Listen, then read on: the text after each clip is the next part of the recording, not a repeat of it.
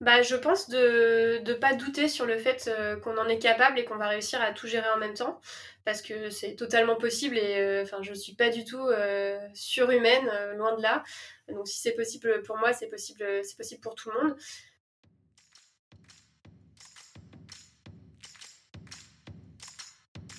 Bienvenue sur Comment t'as fait, le podcast de ceux qui veulent comprendre concrètement comment les autres ont fait. Je m'appelle Julien Hatton, je suis cofondateur de l'agence de communication BuzzNative et je vous propose de partir ensemble à la rencontre d'entrepreneurs et dirigeants passionnés et passionnants, pas toujours dans la lumière, mais qui font pourtant rayonner leur structure et leurs équipes. À ces profils au parcours non linéaire, audacieux ou encore atypiques, je n'ai qu'une seule envie, leur poser la question comment t'as fait? Si vous aussi auditeur, vous rêvez de découvrir les coulisses et le quotidien de nos invités, que vous soyez entrepreneur averti, débutant ou en devenir, abonnez-vous et embarquez avec moi chaque semaine pour des épisodes d'une heure qui vous feront gagner des années d'expérience. C'est parti Bonjour chers auditeurs, aujourd'hui j'ai le plaisir d'accueillir Kelly Simon, cofondatrice de Paris Je te quitte. Bienvenue Kelly. Merci Julien. Alors Kelly, aujourd'hui tu diriges avec Aurélie, ton associé, hein, l'entreprise Paris Je te quitte, un média web qui accompagne les Parisiens et habitants d'Île-de-France à déménager en province, un sujet on ne peut plus d'actualité. tu nous expliqueras d'ailleurs plus en détail, mais il faut dire que tu n'as pas toujours été un chef d'entreprise. on s'est rencontrés il y a une dizaine d'années maintenant. je t'ai connu, tu étais étudiante en école de commerce, puis salariée chez Withings. Et il y a près de trois ans, à l'âge de 28 ans, tu t'es décidé à te lancer dans l'entrepreneuriat. Ce qui m'intéresse aujourd'hui, et puis ce qui, j'en doute pas, intéressera hein, les auditeurs qui ont un projet d'entreprise ou hésitent à se lancer, c'est de comprendre comment concrètement tu as fait pour avoir ce déclic qui fait que, alors que tu es en poste hein, dans, une société en développement et où tu te sens bien, tu décides de changer de carrière en te lançant dans l'entrepreneuriat un autre sujet qu'on évoquera, c'est que Paris, je te quitte. Hein, quand tu te lances avec ton associé en 2018, c'est encore un blog. et là, je me pose forcément la question, c'est comment tu as fait pour, y croire et surtout pour trouver le, product market fit, c'est-à-dire ce fameux moment où, tu trouves tes premiers clients qui sont prêts à, payer vos services et qui finalement valident votre, votre modèle ou votre proposition de valeur. Et puis pour terminer, on ne pourra pas ne pas l'évoquer, c'est que tu as eu le bonheur de devenir maman dans l'année de ton lancement euh, et ton expérience mérite d'être partagée pour toutes les mamans et tous les papas actuels ou en devenir qui se posent la question de comment faire dans cette période de changement du quotidien. On y va, Kelly? C'est parti. Allez, c'est parti. première, première grande partie hein, qu'on va évoquer. Donc, comment tu as fait pour te décider à, quitter ton poste et, te lancer en entrepreneuriat? Est-ce que tu peux déjà nous, présenter rapidement comment, ce que c'est que tout simplement que Paris Je te quitte? Oui, alors Paris Je te quitte, on se considère aujourd'hui comme le média web de référence pour tous les franciliens qui ont un projet de départ en région et qui se posent des questions à la fois sur le choix de leur nouvelle ville, comment y trouver un emploi et ensuite comment s'y installer. D'accord. alors j'ai l'habitude de poser cette question, mais je pense que là, ça va être évident. pourquoi ce nom de marque? Alors, pour euh, tout te dire, c'est pas moi qui ai trouvé le nom de la marque, c'est euh, mon associé Aurélie. Euh, dans mes souvenirs, il y avait plusieurs idées de, de nom de marque et en fait, Paris je te quitte, il y a quelque chose de sentimental. C'est un peu Paris je t'aime, mais je te quitte. Enfin, c'est vraiment pas ça. C'est un nom qui apporte beaucoup d'émotions, d'affect et du coup, enfin, ça montre aussi qu'on n'est pas du tout anti-parisien puisqu'on a une relation un peu sentimentale avec la ville de Paris et en même temps, ça parle à tout le monde. C'est un nom dont on se souvient, dont on se rappelle.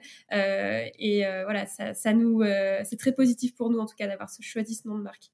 Oui, alors pour le coup, c'est évocateur. Hein. On comprend tout de suite la promesse quelque part que, que vous faites. Oui, tout à fait. du coup, alors pour, pour revenir sur, sur le sujet de quel a été le déclic hein, qui a fait que tu es passé à, l'entrepreneuriat? Moi, je voudrais évoquer avec toi la, genèse finalement de, l'idée d'entreprendre. C'est qu'est-ce qui a fait qu'à un moment donné, tu t'es dit bon, bah, je suis en poste, j'ai une carrière qui est en route, mais j'ai peut-être besoin d'autre chose ou j'ai envie de me lancer dans l'entrepreneuriat D'où ça t'est venu? Alors, je pense que c'est pas un déclic. je pense que j'avais vraiment cette envie au fond de moi depuis longtemps. moi, j'ai un papa entrepreneur Donc j'ai vu un petit peu son histoire, son expérience, même si je connaissais pas forcément toutes les coulisses. Mais c'est vrai que ça m'a donné envie et je pense que c'était aussi dans ma personnalité de bien aimer construire des choses de zéro, de les accompagner un peu jusqu'au bout. Donc j'ai toujours eu cette envie-là. Je me rappelle l'avoir mis d'ailleurs dans mes dans mes bilans en école de commerce quand on me demandait ce que j'avais envie de faire plus tard.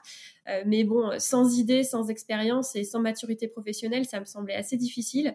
Donc quand j'ai eu mon diplôme je me suis jamais dit euh, je vais me lancer tout de suite parce que je me sentais pas prête. Je, je, sentais pas que j'avais euh, suffisamment confiance en moi, que j'étais suffisamment mature d'un niveau professionnel.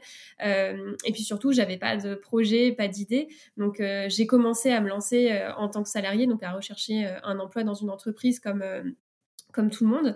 et puis, c'est cette expérience chez Weezings, en fait, qui, qui m'a aidé à, à prendre confiance, à gagner en maturité, à m'impliquer euh, vraiment euh, très très fort dans une entreprise comme si c'était la mienne euh, et à me confirmer cette envie d'aller plus loin et de créer un jour ma propre entreprise.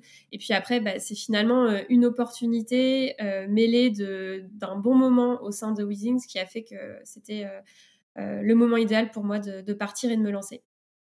D'accord, donc pour toi, c'était finalement différents facteurs qui se sont alignés à un moment précis et qui ont fait que ça a répondu à, à une aspiration que tu avais, alors tu disais depuis longtemps finalement?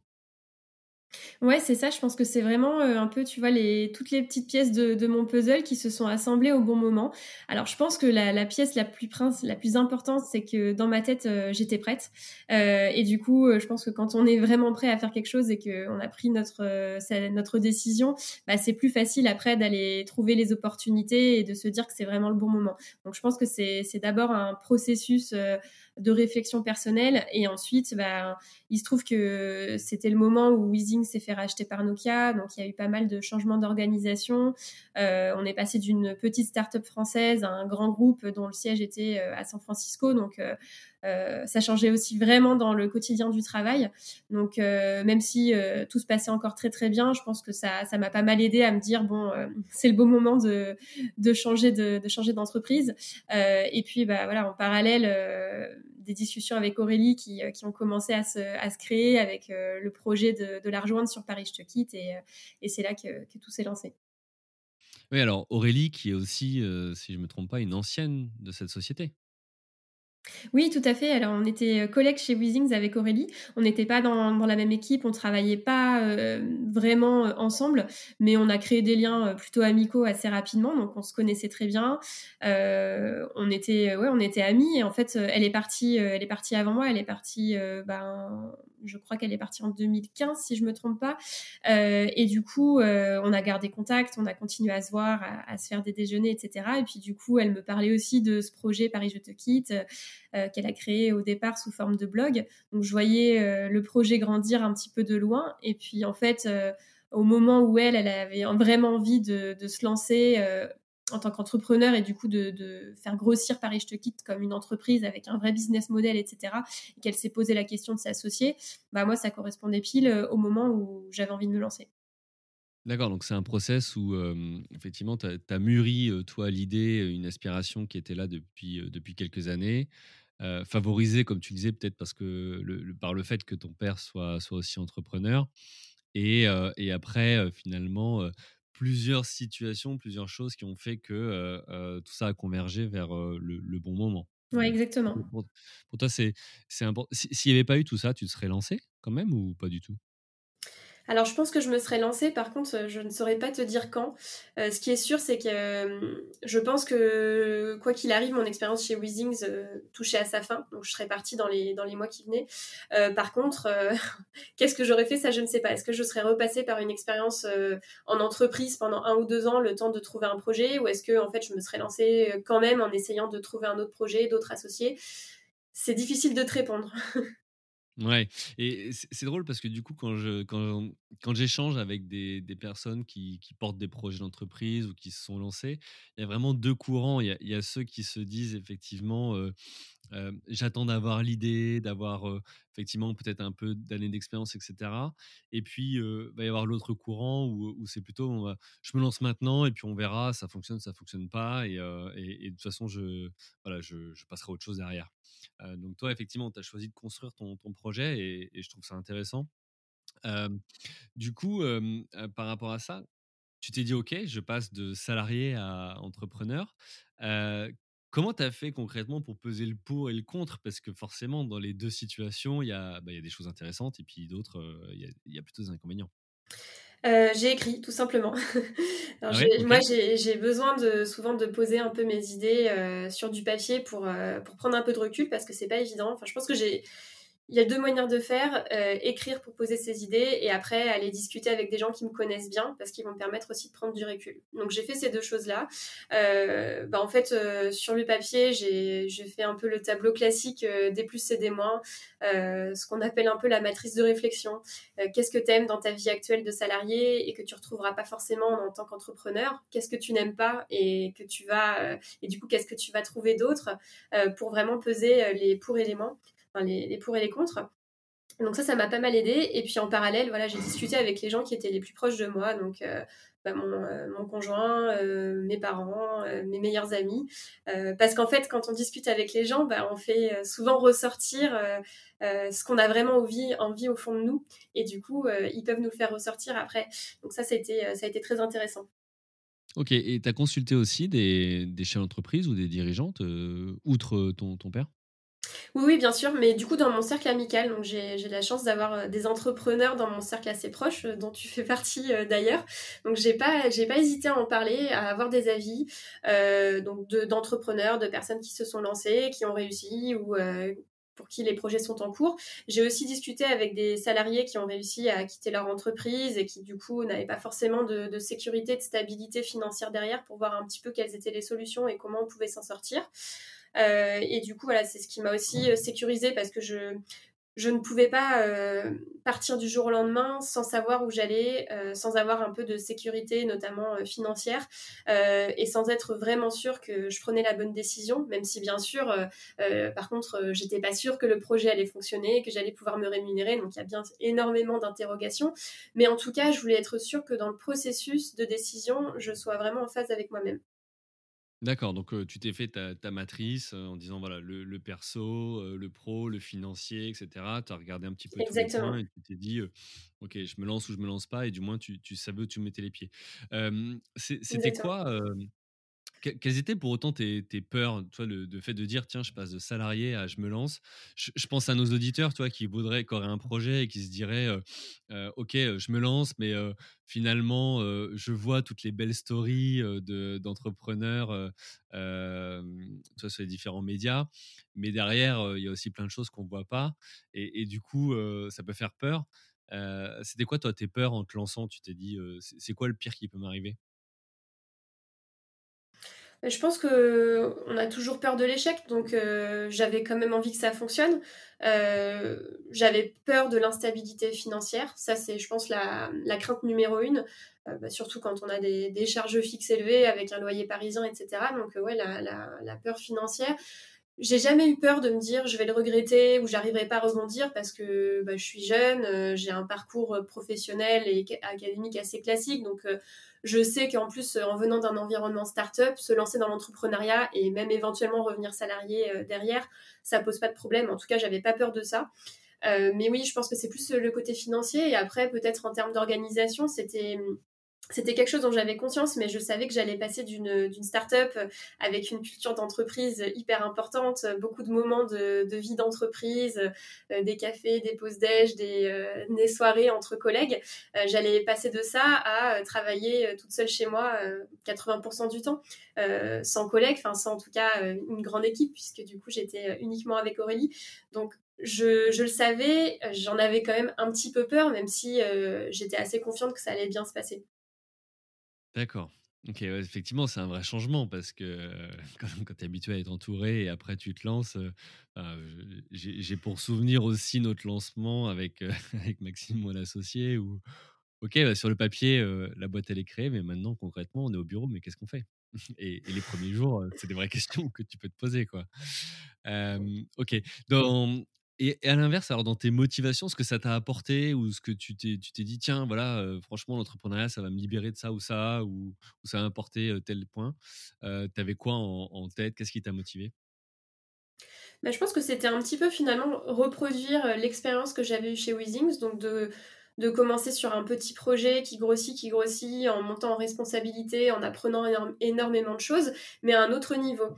Euh, chez Weezings, il me manquait vraiment toute la partie euh, stratégie d'entreprise, euh, d'être au cœur des décisions, de se dire bah, si ça fonctionne, c'est en partie grâce à moi, si ça fonctionne pas, bah, c'est aussi en partie à cause de moi. Donc de, pouvoir suivre voilà, une entreprise qui est la, la mienne en l'accompagnant vers, vers de la croissance, vers vers quelque chose de beau, bah ça, ça me, ça, ça me motivait énormément. Euh, d'avoir aussi peut-être un peu plus de flexibilité en termes de, de travail, euh, d'autonomie, euh, d'avoir forcément un petit peu moins de, de hiérarchie. Enfin, ça, c'est quelque chose effectivement qui fait envie quand on veut se lancer dans l'entrepreneuriat, même si c'était pas mon, moteur principal. D'accord. Oui, donc c'est ce, finalement avoir, tu l'as dit, donc plus de flexibilité, mais aussi avoir peut-être un, impact plus direct sur les résultats de tes actions, ou du moins voir le résultat de tes actions. Ouais, c'est ça. Puis aussi, du coup, euh, avoir un panel de, de, tâches et de, un quotidien qui soit très, très varié. C'est vrai que chez Weezings, j'étais vraiment sur du, du marketing, du commercial. Donc, euh, euh, c'était une partie de, l'activité et euh, j'avais envie de, voir autre chose, d'avoir une vision vraiment 360 de l'entreprise et j'étais très intéressée de me lancer même dans, dans toute la partie financière, euh, juridique, etc. pour voir concrètement comment est-ce qu'on fait fonctionner une entreprise. Oui, alors justement, une fois que tu t'es décidé, ça m'amène à ma question d'après, c'est top, mais tu te dis, bon, ok, je passe à l'action. Comment tu fais? Parce que toi, ton sujet, c'était marketing et commercial à un moment donné, quand tu deviens chef d'entreprise sur le papier, c'est aussi savoir gérer de l'administratif, c'est savoir gérer du financier, savoir gérer du légal. C'était quoi les premières étapes? Parce que mmh, tu te dis, OK, je me lance. OK, mais comment tu fais concrètement là? Alors il y a eu une grosse grosse étape qui a été euh, la partie association avec Aurélie parce qu'en fait la mhm. société avait déjà été créée donc elle l'avait déjà créée un an avant donc la structure était créée elle avait déjà du coup bah, l'intégralité des parts dans la dans la société euh, la marque était créée donc il y avait quand même euh, je n'arrivais pas sur un projet qui démarrait de zéro, j'intégrais quand même un projet qui, qui, avait déjà été créé. Donc, ça a créé des problématiques de, bah, de comment on s'associe, quelle est la répartition des parts, etc. Donc ça, ça a été un très très gros sujet. Euh, et en fait, euh, j'ai pas, on n'a pas validé entièrement ça avant que je fasse les démarches de, quitter Weezings. Donc j'ai pris le risque de me dire, bah en fait, euh, ça se trouve, ça ne va pas fonctionner avec Aurélie, on ne va pas réussir à se mettre d'accord. et en fait, bah, je serais déjà partie de chez Weezings et là, bah, qu'est-ce qui m'attend Je ne sais pas. Donc j'ai pris ce risque-là. J'ai pris ce risque-là parce que euh, parce que j'avais vraiment envie que ça se fasse et que j'étais quand même convaincue qu'on arriverait euh, à un accord, même si euh, même si ça n'a pas toujours été facile et qu'il y a eu des moments où je me suis dit mince, finalement ça va peut-être pas aboutir. Mais voilà, du coup, il y avait toute cette partie-là sur l'association. J'ai pris pas mal de conseils autour de moi. Et donc, finalement, on a aussi décidé de passer par un avocat pour créer un pacte d'associés parce qu'on avait besoin que les choses soient, soient vraiment claires et soient, soit validé par un professionnel et du coup on soit, on soit très à l'aise euh, là-dessus pour, pour, notre démarrage ensemble. Euh, mais ça a été, voilà, ça a duré, euh, je crois que ça a duré bien au moins trois mois cette, cette discussion-là. et du coup, ben, quand je suis arrivée en février, ben, on avait signé tous les papiers, c'était bien clair, on, savait vers quoi on allait. Et puis en tout cas, on partait sur une base qui était saine et sur laquelle on était vraiment à l'aise toutes les deux et c'était hyper important. Euh, et puis du coup, bah, après, euh, du jour au lendemain, il fallait se lancer dans le concret, euh, l'opérationnel, à la gestion d'entreprise.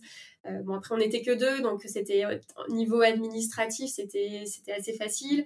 niveau gestion financière, bah, on, signait, enfin voilà, au niveau des, du chiffre d'affaires, c'était c'était assez faible au départ, donc c'était aussi assez faible en termes de temps passé sur sur la finance. Donc on a réussi à apprendre au fur et à mesure que l'entreprise a grossi en fait. D'accord. Et, et, du coup, justement, sur cette partie financière, comment vous avez fait pour, pour financer au départ le, projet? Toi, tu es arrivé, tu as dit je, mets aussi de l'argent, vous êtes allé voir des. Alors, j'ai mis, j'ai mis un, j'ai mis un tout petit peu d'argent, mais plus parce qu'en fait, euh, on voulait être équitable avec Aurélie et qu'elle avait mis aussi un petit peu d'argent de son côté quand elle a créé le site, qu'elle a créé la marque. Il y avait quelques petits frais qui a fait qu'elle est arrivée à une, à une certaine somme qui n'est, pas une grosse somme. Euh, et du coup, c'était, c'était dans l'idée de se dire, on part sur un pied d'égalité. Euh, elle a mis tant dans le projet, je mettrai la même chose. Mais c'était pas vraiment de l'argent pour financer le projet. parce qu'en fait, on partait d'un, modèle qui, est, qui demande assez, de, assez peu de coûts fixes. Donc, déjà, on n'a pas de locaux locaux, on n'a pas de stock. donc on est vraiment sur un site internet, donc les frais de fonctionnement sont assez faibles. Et au départ, on se rémunérait pas, donc du coup, il y avait aussi très peu de, frais liés à la rémunération. On n'avait pas de, pas de salariés ni rien. Donc l'investissement financier, il n'était pas, il pas nécessaire. D'accord, donc oui, tu as plutôt investi pour dire je, fais un pas, je m'engage aussi dans l'entreprise en, payant une partie comme, comme elle l'a pu le faire. Voilà, tout à fait. Derrière, vous avez, vous avez aussi contacté des, banques, vous avez fait un, business plan, vous avez travaillé ces sujets-là ou, pas du tout Vous êtes lancé en disant voilà, on, on va à fond sur l'activité? Alors le business plan, on, en a fait et on, en fait toujours, euh, voilà, on les met à jour très régulièrement, ils sont plutôt très précis, mais c'est plus un outil de pilotage en interne pour savoir où on va, pour être sûr qu'on va pouvoir se rémunérer. Euh, euh, donc c'est plutôt avoir une vision très très précise de, la situation financière de l'entreprise et de ce qu'on doit faire en termes de signature pour tel ou tel type de client. Euh, mais c'était pas des business plans qui étaient à destination de, de banques ou d'investisseurs on n'avait pas cette volonté-là. En fait, déjà, on, était plus parti sur un état d'esprit de vouloir s'autofinancer. Euh, et du coup, bah, plutôt d'aller très très vite dans du concret, d'aller euh, créer le business model, créer des outils, aller chercher des clients, etc. D'accord. Alors, on, a parlé de la partie finance, mais il y a un sujet. Alors, je rebondis dessus parce qu'aujourd'hui, vous êtes un média web, donc avec un modèle, on va en parler, hein, qui, est, spécifique. mais, un sujet, souvent, quand on, se lance à la partie web, c'est le sujet des assurances. On n'y pense pas forcément en tant qu'entrepreneur. vous, ça a été un sujet pour vous? Vous avez traité un cas spécifique d'assurance C'est une bonne question. En fait, on, s'est rendu compte, sûrement un petit peu trop tard, qu'on n'avait pas d'assurance. Euh, donc il y a aussi des petits bugs comme ça hein, au, fil du temps. Au bout de quelques mois, on se dit ah mais mince ça c'était obligatoire et on l'a pas. Donc c'est aussi comme ça qu'on apprend. Euh, on ne sait pas tout, c'est impossible de tout savoir quand on se lance euh, dans l'entrepreneuriat et dans quelque chose de totalement nouveau. Donc finalement il y a, un moment donné il y a, quelqu'un qui va nous rappeler qu'on a oublié de payer ci ou oublié de souscrire à ça et donc c'est là qu'on se dit mince faut qu'on y aille. On a eu énormément de difficultés à trouver une assurance de responsabilité civile d'entreprise. Euh, parce qu'en fait, euh, bah, euh, en, termes de, chiffre d'affaires, etc., bah, voilà, on n'avait pas, pas grand chose. et du coup, on s'est fait, on a eu des réponses négatives de pas mal d'assurances et ça a été, ça a été quelque chose d'assez compliqué. Et on n'a pas trop compris pourquoi d'ailleurs, parce qu'on avait très très peu de frais. donc ça a été, ça a été un moment un petit peu compliqué, mais bon, on a fini par trouver une solution. D'accord, je, me permettais d'aller sur ce sujet-là parce qu'effectivement, c'est pour ceux qui auraient le projet de lancer un site web, média ou autre, euh, c'est pas forcément des sujets qu'on a à l'esprit et, mmh. et, pour autant les voilà le, sujet de la data, de, tout ce qu'on peut diffuser, c'est ça reste clé dans une activité comme celle-ci. Ouais, c'est sûr. Et puis après, bon, il y a eu toutes les tous les éléments liés à la loi RGPD, donc il y a, y a toute cette toute tout ce côté-là qui est très très fastidieux et, et qui en fait fait, perdre beaucoup de temps euh, et du coup euh, perdre du temps sur la partie commerciale de l'entreprise, mais bon, c'est obligatoire. C'est très important. Oui, alors, vous avez connu, vous, justement, ce. Alors, je ne sais pas si on va parler de durcissement, mais en tout cas, cette euh, évolution de la loi RGPD. Mmh. vous avez vu un avant-après, justement, dans votre activité ou, ou, pas, sur ce côté légal? Non, non, pas du tout. pas, pas sur l'activité. On a juste perdu plusieurs journées à à bien tout mettre à jour pour être sûr que ça, ça rentre dans, les, dans la réglementation. Mais sinon, euh, non, sinon on n'a vu aucun changement. Euh. Non, non, ça n'a pas eu d'impact particulier. Ok. Euh, bah, très bien, écoute, merci. pour finir sur cette, cette première partie, il y, a, deux autres questions que j'aimerais te poser. C'est c'est finalement, donc, ok, tu, as fait ce process de passer de, salarié à chef d'entreprise c'est quoi les choses auxquelles tu ne t'attendais pas et que tu as rencontrées? Voilà, les challenges que tu as rencontrés. Tu te dis, moi, là, quand j'ai décidé de me lancer, je ne m'attendais pas du tout à ça. et à l'inverse, c'est quoi ce à quoi tu t'attendais et qui t'ont conforté dans, ton choix? Bah, ce à quoi je m'attendais pas, je dirais que c'est plutôt lié à des événements extérieurs plutôt qu'à voilà, qu'au déroulement du projet en lui-même. Donc euh, les événements extérieurs, bah, c'est euh, l'arrivée de l'arrivée d'un bébé pour moi, pour Aurélie également, euh, bah, l'année du Covid. En fait, que, chaque année ne se, ressemble pas avec des événements extérieurs assez extraordinaires, parce qu'en fait, on a été confronté, je pense, d'année après année à des événements assez extraordinaires qui ont fait que bah, il n'y a aucune année qui a pu se ressembler et on n'a pas forcément pu mettre en place un plan d'action bah, décider au 1er janvier qu'on arrive à dérouler sur l'année parce que tout a été toujours chamboulé. Donc je pense que je m'attendais pas à autant de chamboulement.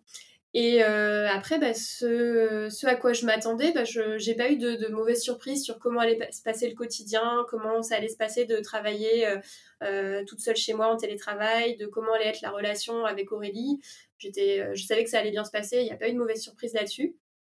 Et bah, je dirais que ce à quoi je m'attendais pas aussi, c'est que, bah, on en, ça se passe aussi bien finalement pour le projet et qu'on en soit à, être passé euh, au JT de TF1 ou en direct sur euh, BFM, ça, ça a été euh, un gros succès. Mais c'est vrai qu'en rejoignant le projet, je m'étais jamais imaginé ça. Ok, bah effectivement, on va, on va en parler dans, dans la partie suivante et ça me permet de, de faire une transition sur, sur ma deuxième grande question qui est comment tu as fait pour, trouver le, product market fit hein, avec ce qui était finalement au départ un, blog? Alors juste pour, expliquer ce que c'est, hein, de quoi on parle, on, parle d'un ajustement produit-marché, c'est-à-dire c'est quand le, produit proposé hein, répond à un besoin du marché qui va commencer à l'acheter. Donc en fait, ce moment où tu te dis, tiens, ça intéresse des clients qui sont prêts à payer pour, pour mon produit ou, mes services. tu sais à peu près quand est-ce que c'est arrivé ou voilà, tu as des infos là-dessus? Je pense que ce qui est intéressant, c'est qu'on est parti du constat euh, que les franciliens avaient des envies d'ailleurs, ils avaient envie de quitter Paris, ils savaient pas comment faire, ils savaient pas euh, où partir et comment trouver un emploi. Donc le projet, il est vraiment né de, ce constat-là. Euh, et c'est comme ça que le site a été créé avec du coup des articles pour, nos lecteurs, donc une orientation très très lecteur. Et pourtant, en fait, on s'est rendu compte assez rapidement que ça allait pas être les lecteurs, nos clients. Donc on, a créé un, projet où euh, du coup, euh, bah, sans le savoir tout de suite, en fait, nos clients, on les trouver ailleurs. Euh, et il se trouve qu'en parallèle, on a vu assez rapidement que bah, les territoires avaient avaient des vrais besoins d'attractivité, ils avaient des vraies problématiques en termes de désertification, de, de, bah, de déserts médicaux également, de, manque de main-d'œuvre avec des talents qualifiés. Donc il y a des vraies, vraies problématiques dans, énormément de territoires. Et du coup, ce besoin d'aller attirer des talents, d'aller attirer du coup des Parisiens qui ont envie de déménager, bah, il est apparu assez évident à un moment donné et on s'est dit bah en fait euh, voilà nous il faut qu'on soit euh, euh, bah, le média qui permet cette rencontre entre tous ceux qui veulent partir et ceux qui veulent attirer ces Parisiens. Donc c'est comme ça qu'on s'est dit en fait nos outils c'est pas à nos lecteurs qu'on va les vendre c'est au territoire donc quand je dis territoire c'est les collectivités les acteurs immobiliers les acteurs de l'emploi les entreprises etc. Ouais, alors là, tu nous dis ça, ça, paraît évident aujourd'hui, on est, on est début 2021, mais juste pour rappel, au départ, Paris Je te quitte, c'est un blog en 2015. Donc, le constat, il a été fait il y a quand même 5-6 ans. C'est devenu après une boîte, tu as rejoint le, projet. vous n'aviez pas prévu la Covid-19 Non, on n'est pas à l'origine de la Covid-19 non, plus, je te rassure. Euh, non, non, non. Euh, mais en fait, il y, a, beaucoup de choses qui se sont passées dont, euh, bah, dont on n'a pas forcément connaissance parce que c'était pas médiatisé. En fait, c'est vraiment la médiatisation du projet de, de, départ de Paris qui a fait que aujourd'hui, c'est quelque chose dont tout le monde a conscience. Mais mais avant, c'était pas aussi médiatisé, mais ça veut pas dire qu'il se passait rien. Euh, c'est-à-dire que l'envie de quitter Paris, elle a toujours été présente de la part des, gens qui sont à Paris, notamment parce qu'il y en a beaucoup qui euh, qui sont pas originaires de Paris et qui ont simplement envie de retrouver la qualité de vie qu'ils avaient euh, plus jeunes. et ensuite, du côté des territoires, il y a eu des constats de perte de population, de de manque de médecins, etc. Donc ils ont dû euh, travailler sur euh, bah, toute cette réflexion-là de comment euh, attirer des gens. Donc déjà faire un diagnostic du territoire, voir quels étaient les types de populations qui pouvaient manquer et comment faire pour aller les attirer.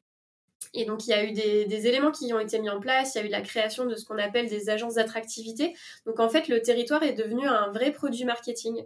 Et d'ailleurs, le terme de marketing territorial euh, est né. Donc ça, c'est un terme qui est assez récent. Je ne saurais pas te dire exactement euh, de quand il date, mais, mais c'est quelque chose qui n'existait pas il y a quelques années. Donc aujourd'hui, on parle de marketing territorial. Donc une ville, euh, un département, une région peut se, se, vendre, entre guillemets, comme un produit marketing avec, avec des atouts. quoi. D'accord. Ok, oui, pour répondre à ses, ses propres problématiques finalement. Mmh. Ok, alors du, coup, justement, pour cette dimension temporelle qu'on vient d'évoquer, comment tu as fait, toi, pour, pour y croire en 2018 Alors, j'imagine que vous avez commencé à discuter avant, mmh. parce qu'effectivement, il n'y avait pas encore cette tendance qui, aujourd'hui, nous semble évidente. Fallait être audacieuse pour y croire. Oui, alors je pense que c'est déjà c'est un sujet assez personnel parce que donc moi je suis pas originaire de Paris, je viens de La Rochelle, Aurélie euh, vient du Sud-Ouest aussi.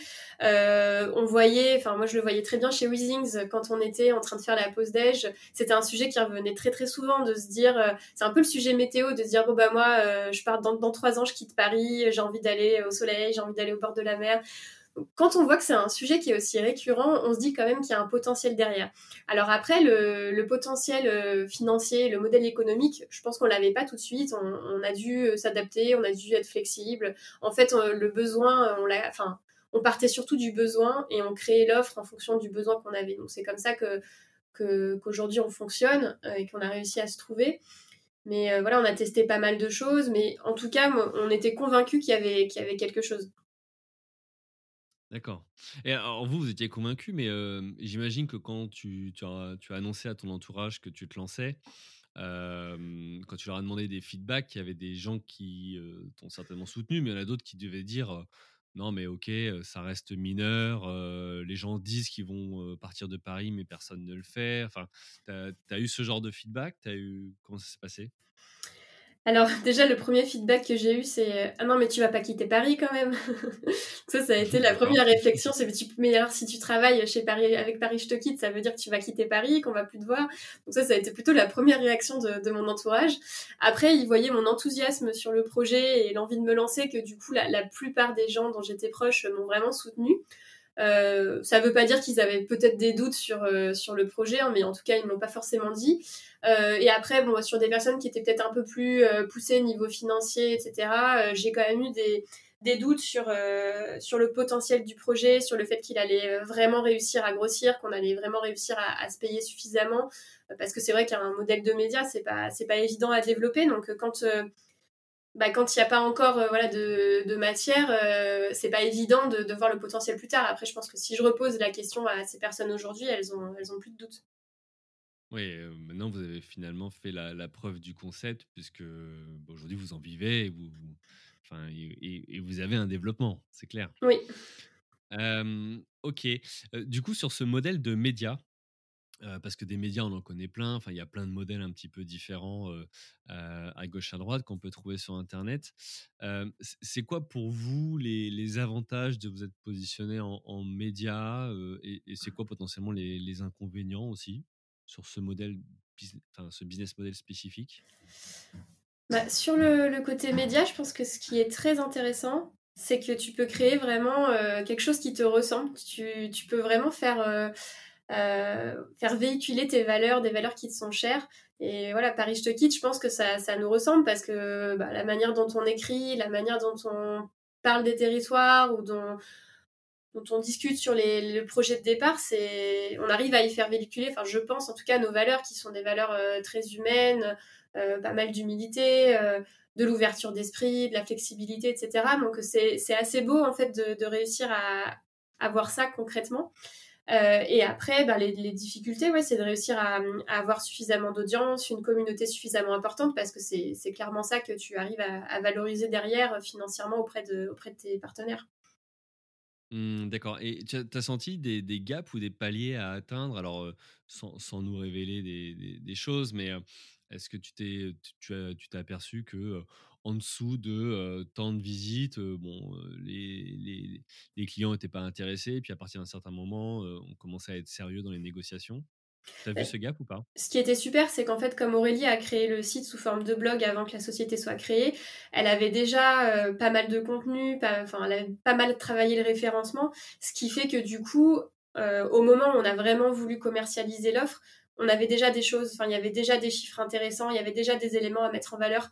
Donc euh, après en fait c'est simplement que du coup bah, les, prix étaient, montent avec euh, avec l'augmentation de ta communauté et de ton audience. Euh, mais on n'est pas, enfin du coup quand on a vraiment voulu lancer le business model, on, avait déjà des quelques chiffres avant donc c'était intéressant. puis finalement ça a grossi, ça a grossi très vite en fait. Mmh, ça a grossi. alors pour toi c'est lié à quoi? C'est lié au à la Covid-19 qui est devenu un booster, c'est lié à, je sais pas, une capacité à écrire plus d'articles, c'est lié à de la publicité que vous avez faite? C'est un peu tout, mais en fait la croissance, elle, est, elle a été continue depuis, depuis la création de l'entreprise. Donc, c'était pas stable et il y a eu un énorme boom au niveau du Covid, du Covid-19. Ça a été, ça a été de toute manière progressif. On a fait, voilà, on a fait une l'audience, elle a, elle a été multipliée par 5 entre 2017 et, et 2020. Donc, euh, on, voit bien une grosse, euh, grosse tendance à la croissance sur le projet. Et ça a été dû, oui, effectivement, parce qu'on a créé de plus en plus d'articles, on a référencé de plus en plus de territoires. Euh, donc, du coup, forcément, il y avait de plus en plus de personnes qui, allaient sur le site pour trouver toutes les réponses à leurs questions. donc, ça, ça, a grossi, ça grossi comme ça. On n'a pas fait, pas fait énormément de, non, de publicité ou d'investissement euh, marketing. Donc ça, ça, a été plus au niveau de, de la construction du média, de l'augmentation du nombre d'articles, etc. Mmh. Ok. Euh, alors, vous avez fait le choix justement de, de ce modèle-là euh, avec un challenge hein, qui est celui aussi d'aller vendre à un secteur public. c'est pas toujours mmh. simple, ça oui, effectivement, bah, en fait, il faut s'armer de patience. Euh, après, euh, ce qui est très positif, c'est qu'on est toujours très bien accueillis. Le projet, euh, il attire la sympathie quand on raconte notre petite histoire, pourquoi on a lancé ce projet. Bah, ça, parle à énormément de personnes. Donc, en termes commercial, c'est assez agréable en fait de faire de la prospection sur ce projet-là parce qu'on a toujours des voilà même si ça aboutit pas c'est toujours positif. On a toujours des retours qui sont très très positifs. Donc ça en tout cas ça encourage beaucoup. Euh, oui après du coup effectivement ça peut mettre plus ou moins de temps. Mais là par contre effectivement avec le avec la crise sanitaire il y a pas mal de choses qui se sont accélérées dans les processus euh, l'envie des territoires de, de, se mettre en avant davantage et du coup de surfer sur la vague et de d'être visible le plus rapidement possible. Donc on voit quand même que ça accélère bien les choses. euh, et puis, euh, il y, a des territoires avec qui ça, ça met très très longtemps, puis d'autres euh, ça peut être très rapide. Donc, donc voilà, quand on fait la moyenne des deux, ça, ça reste assez positif. Oui, certains sont plus dynamiques ou rapides que d'autres. Et après, c'est aussi une compétition entre les territoires. Hein, mais, mais, ce que je veux dire par là, c'est qu'effectivement, quand, quand tu arrives sur un marché et que tu définis tes clients, tu te dis, OK, je vise soit secteur privé, soit secteur public. Euh, public, généralement, on se dit qu'il y a un peu plus de, barrières, ou les cycles de vente peuvent être plus longs. Euh, d'un mmh. côté, ça veut dire qu'il y a peut-être moins de concurrence en face, euh, puisque, puisque certains pourraient partir sur ces, sur ces postulats-là de base. oui, oui, tout à fait. alors tout à l'heure, tu as parlé justement d'un sujet, écrire, le SEO, etc. comment tu as fait concrètement en termes de ressources au, au départ, puisque tu n'es pas développeuse, Aurélie non plus comment vous avez fait? Parce que c'est, enfin, votre business model, il repose quand même sur le site web. Oui, alors du coup, euh, donc le site web, c'est un format WordPress. Aurélie est quand même un peu plus technique que moi. Elle a une formation ingénieur, donc euh, elle, est, elle est clairement plus qualifiée. Donc euh, heureusement, on avait une des deux qui, qui, avait plus de compétences sur, sur le domaine. Après, ça montre aussi que finalement, n'importe qui peut se lancer sur, sur un site web parce que les outils sont bien faits. On, on peut apprendre assez facilement. Bah, quand, tu te poses des questions, tu tapes sur Internet et tu as quasiment toujours, euh, toujours tes réponses. Puis tu as des modèles euh, qui sont très bien faits sur WordPress. Donc, euh, ça peut ne pas être si compliqué que ça. mais heureusement, bah, Aurélie avait quand même des bases. Donc, elle m'a appris pas mal de choses. Et puis après, on a appris, on a appris au fur et à mesure. Donc, donc c'est ça, qui, ça qui est aussi intéressant. C'est de, d'apprendre soi-même et enfin moi en tout cas je trouve ça je trouve ça passionnant.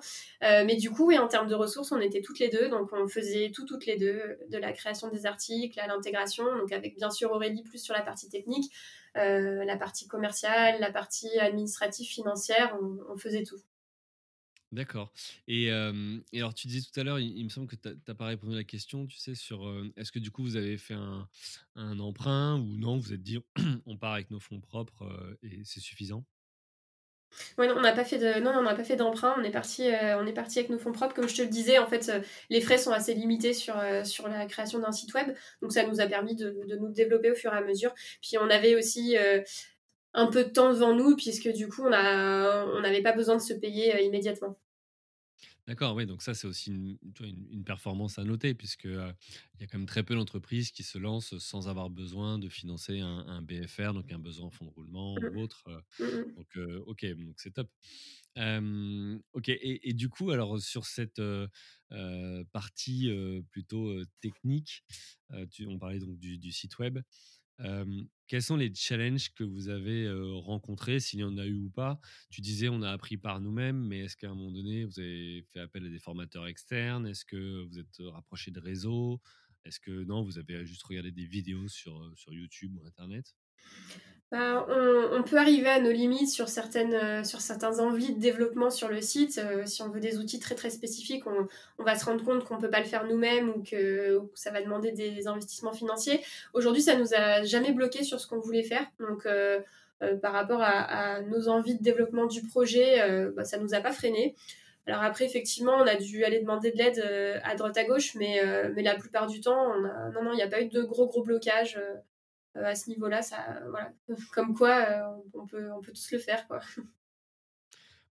Ok. Euh, bah écoute, en tout cas, c'est c'est une belle histoire puisque tu l'as dit tout à l'heure et ça me permet de revenir sur le sujet. Vous avez eu des, passages télé aussi et radio. enfin voilà, on vous a vu sur des, des chaînes de, de, grande écoute.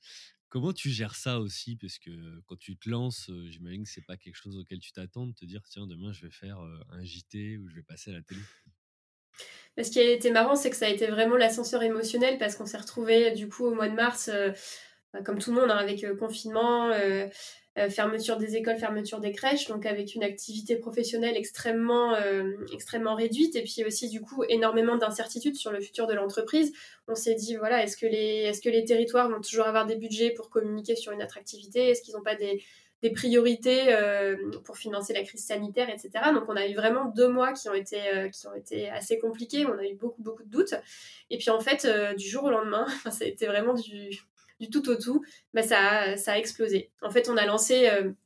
bah, c'était tout début mai, on s'est dit bah tiens on va faire une petite étude pour voir si le confinement a eu un impact sur les envies du départ de Paris parce qu'en fait on le voyait autour de nous. Moi, moi j'étais, j'ai eu la chance d'être confinée à La Rochelle euh, chez mes parents et euh, j'avais aussi d'autres amis qui, avaient fait ce choix-là et qui me disaient non mais nous on va jamais revenir à Paris. Euh, on, a goûté ce que c'était une maison avec un jardin et encore plus quand on avait un enfant en bas âge. Et en voyant ça, on s'est dit, ah bah il y a peut-être quelque chose d'intéressant. Donc on a tout simplement fait un sondage assez classique avec du coup une étude et des chiffres intéressants. Et on l'a envoyé à une petite base, euh, petite base de journalistes. Et en fait euh, ça, ça a beaucoup beaucoup pris, beaucoup intéressé. Et du jour au lendemain on s'est retrouvé avec des appels de journalistes pour nous dire bah, demain vous êtes disponible pour passer en live sur BFM euh, face au directeur de Century 21 etc enfin des choses comme ça et voilà, ça a été. en plus, on était encore confinés. la situation pour travailler n'était pas du tout idéale. Et bah voilà, ça a été beaucoup de beaucoup de stress, beaucoup de pression. Euh, surtout pour des personnes comme nous qui aimons pas trop trop euh, nous mettre en avant, voilà, nous montrer euh, sur les médias. Mais c'était aussi une super opportunité, donc évidemment on a saisi l'opportunité les bras ouverts. Ça nous a énormément apporté. Ouais, alors là, ça fait clairement écho à, l'épisode que j'ai pu enregistrer avec Flavilla Fongang qui nous dit que voilà, ceux qui, réussissent hein, sont ceux qui savent aussi saisir les opportunités. Là, clairement, vous êtes allé les chercher et, je trouve ça une super idée hein, d'avoir réalisé finalement cette étude-là. Puis en même temps, quelque part, pour vous, ça, ça vous permettait de confirmer que mmh, vous étiez sur le bon chemin finalement. Ouais, ouais, ouais, tout à fait. Mais effectivement, en fait, au départ, on s'est dit c'est une opportunité et qui nous tend les bras, mais en fait, comme tu le dis, les opportunités, euh, bah, en fait, il faut vraiment les chercher quand on sent qu'il y a quelque chose. Il faut, faut pas hésiter. Au début, on s'est posé la question de, on a arrêté de poster sur les réseaux sociaux, euh, ben. Euh, voilà les territoires qui voulaient accueillir, accueillir des nouveaux habitants. On, a vraiment arrêté sur le mois de mars parce qu'on s'est dit niveau éthique, on, ne se sent pas aligné avec ça. Il y a des gens qui sont confinés en appartement et qui n'ont pas le choix, et pour qui c'est une situation qui est très très difficile. Donc on n'a pas envie d'aller leur montrer des choses euh, qu'ils peuvent pas faire aujourd'hui.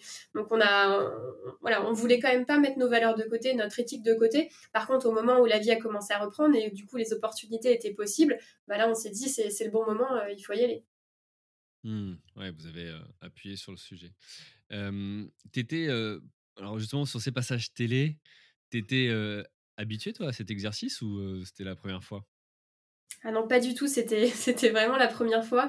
Et, et j'ai, enfin, c'était, c'était très, très stressant parce que c'est, c'est pas dans mon tempérament de vouloir me mettre en avant, parler devant beaucoup de monde, que vraiment que la lumière soit sur moi. C'est, quelque chose que j'aime pas. c'est pas, c'est pas du tout qui je suis. Mais en fait, du coup, là, je, fallait se mettre un peu dans un personnage et se dire, ben là, c'est le moment pour l'entreprise. Si tu le fais pas et si tu le fais pas bien, euh, ça va, tu vas louper quelque chose de, super important. Donc du coup, bah, partant de ce constat-là, il fallait y aller, il fallait donner le meilleur de soi-même, et puis euh, en relativisant, parce que bon, faut, se dire quand même que c'est pas, enfin, c'est un petit passage. Oui, il va y avoir beaucoup de monde qui va te voir sur le moment, mais si tu dis une bêtise, euh, le lendemain, tout le monde aura oublié. Donc euh, j'ai pas mal relativisé là-dessus, mais c'était un, ouais, c'était un gros gros challenge. Mais c'est des très bons souvenirs aussi. Oui, parce que quand tu reçois l'email, tu dois sauter de joie en disant Waouh, génial, on va passer à la télé et tout. Puis après, quand tu te rends compte que c'est toi, euh, ça se transforme peut-être, euh, toi, l'adrénaline en, stress ou, autre. Quoi. Ah oui, ouais, ouais. L'avantage, c'est que les journalistes te préviennent toujours euh, soit la veille pour le lendemain, soit quelques heures avant. Donc le temps pour stresser, il est assez limité. Ouais, ok. Euh, et, euh, et donc, comment tu t'es préparé à ça euh, je, pense, tu vois, à nos auditeurs qui auraient à pitcher leur, leur projet ou leur entreprise, qui auraient un passage télé à faire. tu t'es préparé spécialement Pas du tout, tu as dit tant pis, j'y vais en live et puis on verra bien.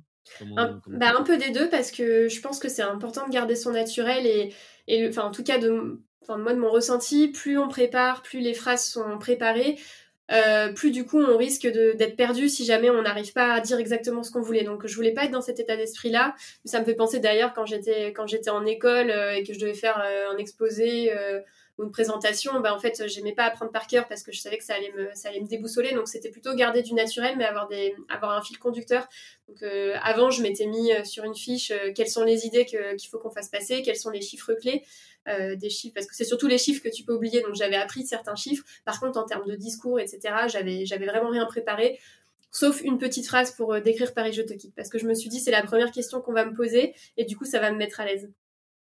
Ouais, donc ça, ça fait partie en plus des, techniques qu'on, t'apprend pour, euh, pour les prises de parole, de dire, voilà, faut que ta, ou tes deux, trois premières phrases soient prêtes pour qu'après tu puisses voilà, avoir un bon départ et te sentir en confiance. Donc toi, c'est ce que tu as fait, c'est ce qui a marché finalement. Oui, après moi je me suis jamais regardée, euh, donc je je sais pas si je sais pas, pas regardé la vidéo encore? Non, non, non, j'aime pas ça. J'ai plutôt pris les, les retours des, des, gens qui ont regardé autour, même si je sais pas s'ils sont très très objectifs, mais euh, non, j'ai du mal à, à me re-regarder après. D'accord, ok. Euh, bah, écoute, intéressant. ok. J'aurais pas résisté moi. Mais, Merci pour, bah, pour, pour, ces explications. C'est hyper intéressant et, de, de, voir ce cheminement que tu as pu, as pu avoir jusqu'au jusqu'au passage télé. je l'ai dit tout à l'heure, sur cette période-là, tu as eu le, le bonheur de, de, devenir maman. Et, je sais qu'on en avait déjà discuté. voilà, devenir maman ou papa, ça, ça change la vie. comment toi, tu as vécu la chose? Comment tu as fait pour, pour, pour gérer cette période de vie? Bah, ça fait partie d'un des deux chamboulements pardon, dont, je t'ai parlé tout à l'heure. Euh, du coup, euh, voilà, 2019, euh, l'arrivée de, de, William, mon, petit garçon, et bah, 2020, le Covid. Et 2018, c'est l'année où je suis arrivée, et du coup, l'année où je suis aussi tombée enceinte. Donc, ça a été finalement trois années où il s'est passé des choses très importantes. bah, disons que déjà c'était c'était très important pour moi de me dire que j'allais pas prendre des décisions personnelles en fonction de mon projet professionnel. Donc mhm. j'avais cette envie-là. Euh, j'avais pas encore exactement donné un timing et de toute façon on peut pas euh, on peut pas avoir un plan de vie qui est totalement euh, précis. Euh, mais en tout cas je, je savais que j'allais pas me dire bon bah je, je me lance 3-4 ans dans Paris je te quitte. J'attends d'être sûre que financièrement ce soit bien stable et ensuite je me lancerai dans une vie personnelle avec une vie de famille etc. D'accord, donc dès le départ, tu t'es dit, je peux mener de front les deux, et pour moi, ça va pas avoir un impact. Ben, je peux mener de front les deux, oui. Euh, après, un impact, je ne savais pas encore euh, ce que c'était, c'était difficile à mesurer. Je pense que tu le sais comme moi, euh, tant qu'on tant qu'on ne le vit pas, on ne peut pas savoir quel chamboulement c'est dans une vie. Effectivement, ça change une vie. non, je pense que ce qui a été plus compliqué, ça a été plutôt la période ben, de la grossesse, etc., où du coup, tu dois prendre confiance en toi, dans le fait que tu vas être euh, tu es capable de, faire les deux en même temps et puis surtout face aux face clients en fait d'avoir une vraie crédibilité sachant qu'ils savent que tu vas partir en congé maternité quelques mois après. Donc ça je pense que ça a été peut-être le, plus difficile. Euh, mais par contre après j'étais assez confiante sur le fait que, ça allait très bien aller quand, le, bébé serait là. Mais je pense que j'en étais confiante parce que surtout je je savais pas ce qui allait se passer. Finalement tant mieux parce que si voilà si on si on prévoit tout euh, euh, on peut pas, euh, voilà, on fait, après on prend pas de risque. Donc, euh, donc je suis contente à ce moment-là d'avoir eu un petit peu l'innocence et de et de pas pas vraiment avoir su ce que c'était de devenir parent, la fatigue, etc. Tout le monde te le dit que tu vas pas beaucoup dormir, que ça va être épuisant, mais en fait, tu as toujours l'impression que toi, tu vas, tu vas très très bien y arriver. Donc, ça m'a pas, ça m'a pas freiné. comme je te disais, ça a peut-être été plutôt ouais, la, la crédibilité au niveau des clients qui, qui, en tout cas, me faisait peur. Et puis, un autre challenge, c'est que c'est qu'Aurélie, en fait, était enceinte en même temps que moi. D'accord, vous n'avez pas fait les choses à moitié. C'est ça, on s'est dit autant y aller euh, une bonne fois pour toutes. Mais c'est très bien parce que c'est un beau. En, vrai, tu vois, c'est un vrai, un vrai challenge et, euh, et vous l'avez vécu finalement ensemble. Est-ce que du coup, ça vous a peut-être lié, euh, renforcé votre, votre couple d'associés entre guillemets, ou est-ce qu'au contraire, ça a été des sujets où vous dites, bah non, ça tombe pas au bon moment, etc. Enfin, je sais pas?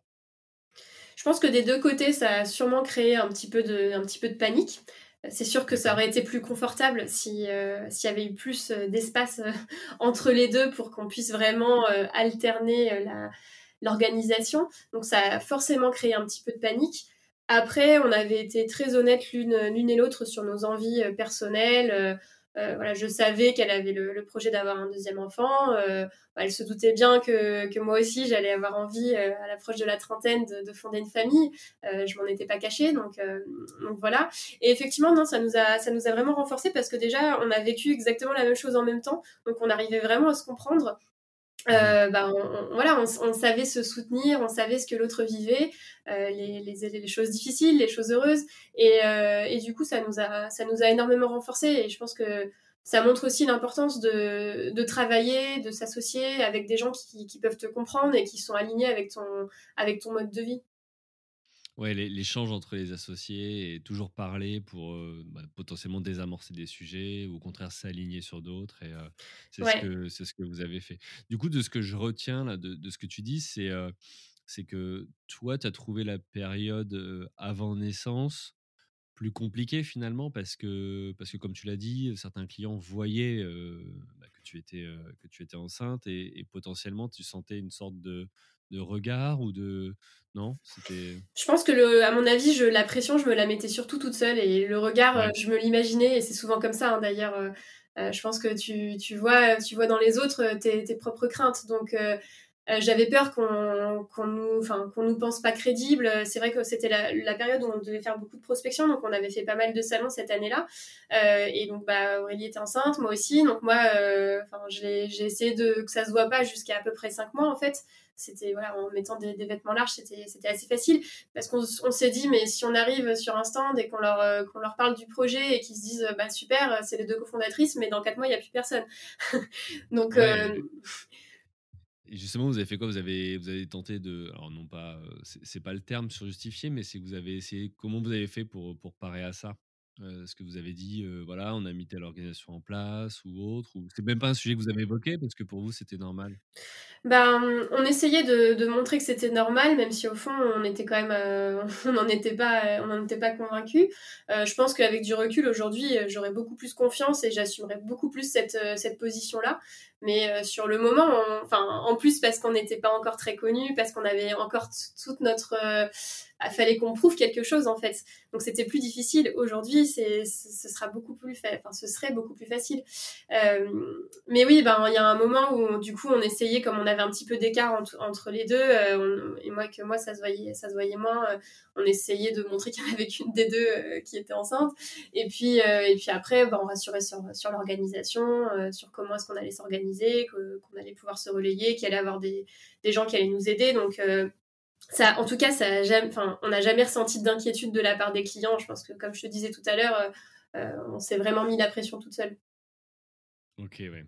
Alors, moi, j'aimerais plutôt voir le côté positif hein, de la maternité. C'est d'après toi, du coup, qu'est-ce qui, qu'est-ce qui, alors, a évolué selon toi, peut-être déjà sur sur le regard et autres, et surtout, qu'est-ce que ça vous a apporté vous, tu vois, de, d'être deux associés enceintes en même temps. alors, tu dis que ça vous a rapproché, vous avez échangé, mais concrètement sur la boîte, vous avez trouvé une autre organisation, tu as mis en place des choses.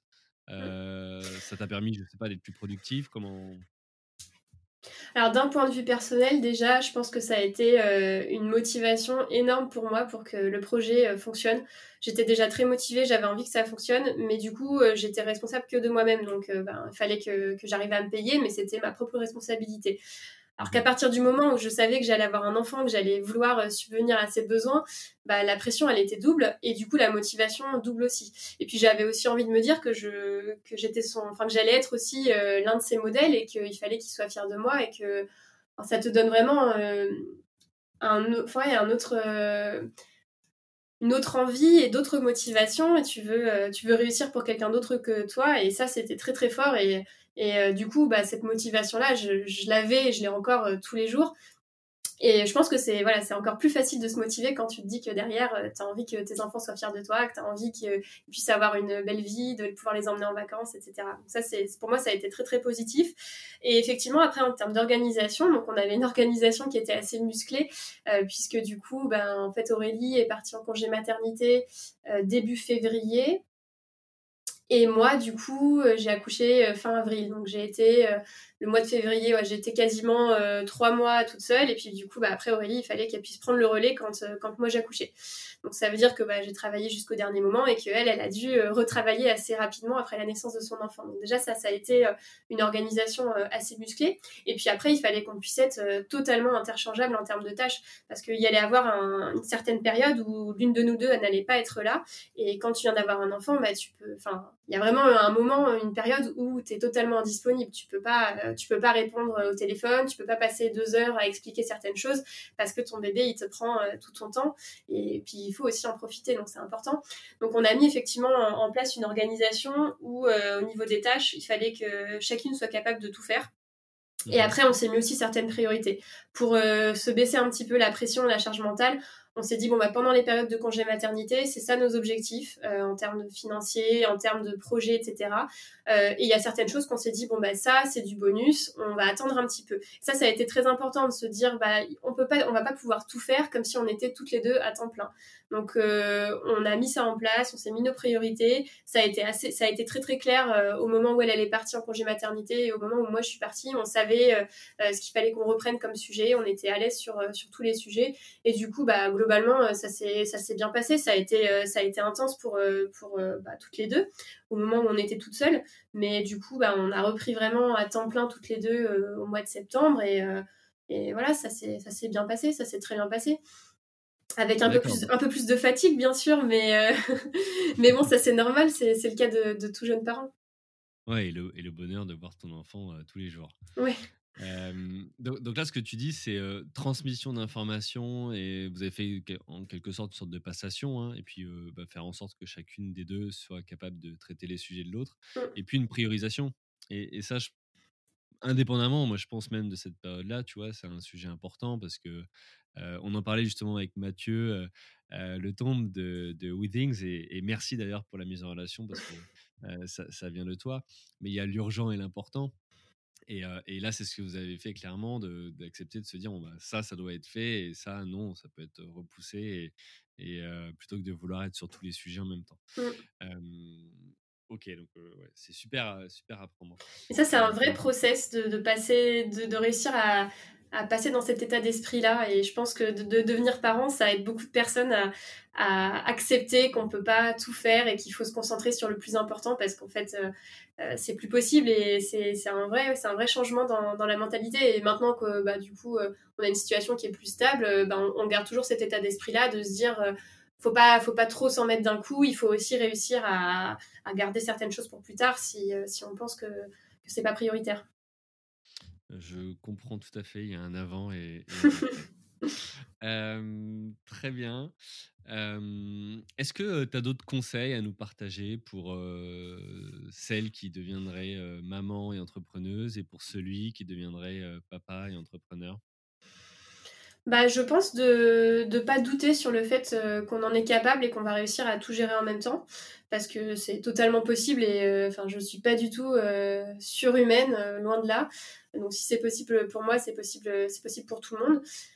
ben ouais, de se dire que en fait, si c'est important pour vous d'avoir une vie personnelle épanouissante en parallèle d'un emploi épanouissant, bah, il, faut, il faut y aller, il faut foncer. Et puis, puis pas trop, pas toujours trop trop réfléchir quoi. merci. merci Kelly. on arrive déjà à la fin de, cet épisode. pour conclure, juste encore deux, trois petites questions. c'est quoi la, suite du coup pour Paris Je te quitte? Alors on ne la connaît pas encore parfaitement, mais en tout cas notre volonté c'est de réussir à couvrir encore plus de territoires, donc l'intégralité des territoires pour avoir le maximum d'outils à proposer à nos lecteurs.